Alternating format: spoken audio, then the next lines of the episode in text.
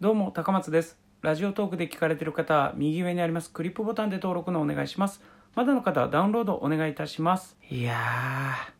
ー明日ワクチン接種の3回目ですよ。不安だな怖いな緊張感あるよなまあ僕の場合はですね1回目も2回目もですねまあ、症状がまあ出たんですよね。で大体出る時間帯もまあ一緒で、まあ、打ってすぐはですね、まあ、ちょっと腕が痛くなってみたいな感じでで12時間後にはですね、まあ、熱が出始める。で36時間後に熱が収まるみたいな感じなんですよね。なのでねまあいろいろ食べ物飲み物とかね準備とかも必要だしまあそう思うとねちょっとね憂鬱なんですよね。でもねもちろんね重症化とかならないためにはね打たないより打った方がいいっていうふうに言われてるんでねこれは仕方ないことだなとは思っているんですけれどもでも僕の場合って、まあ、1年前、まあ、去年の1月かに、まあ、感染してしまってるんですよね。で結構、えー、症状も重くなりまして、まあ、中等症っていう風になりまして、で、入院して、まあ、2週間行か行くか行かないかぐらいまで入院してて、結構大変な思いしてて、そのコロナに感染した時の症状の感じっていうのをやっぱ覚えてて、その症状とワクチン打った時の症状が非常によく似てるんですよね。なので、そのワクチン打った時の症状でも出た時に、うわ、この感じ、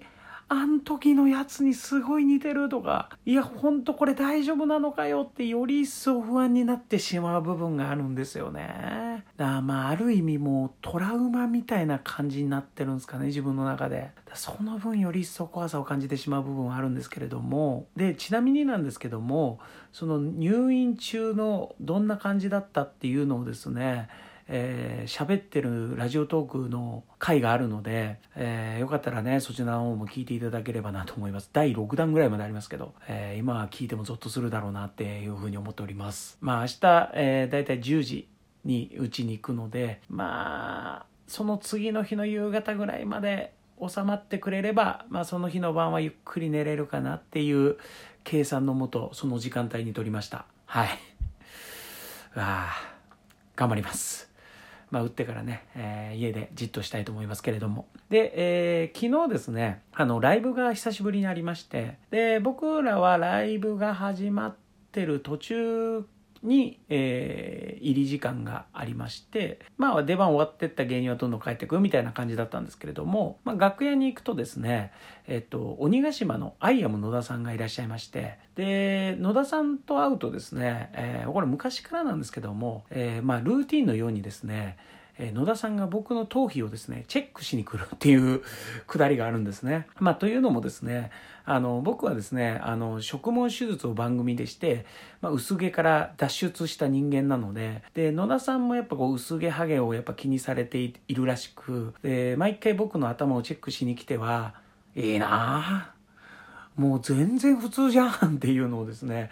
言っていただいて、もうし、なんかしれっとなんか何もせずになんかマウント取れてるみたいな感じではあるんですけれども、まあ、えー、野田さんもですね、その同じ番組に出てたりとかしてて、野田さんはその植毛チャンスをですね、えー、掴みきれなかったので、その分より一層多分ね、思うんだと思うんですけども、でも僕からするとですね、えー、野田さんは、あの、今、金髪にしてるんですよ。で、金髪にしているので、いや、でも野田さんも金髪めっちゃいいじゃないですか、とかって言って、言うんですけども、いや、ダメだよ、とか言って、え、何がダメなんですか？っつったら、いや、もう自転車なんか乗ったらもう前髪なくなっちゃうもん、みたいな言ってて、わかるわかる。そうですよね、つって。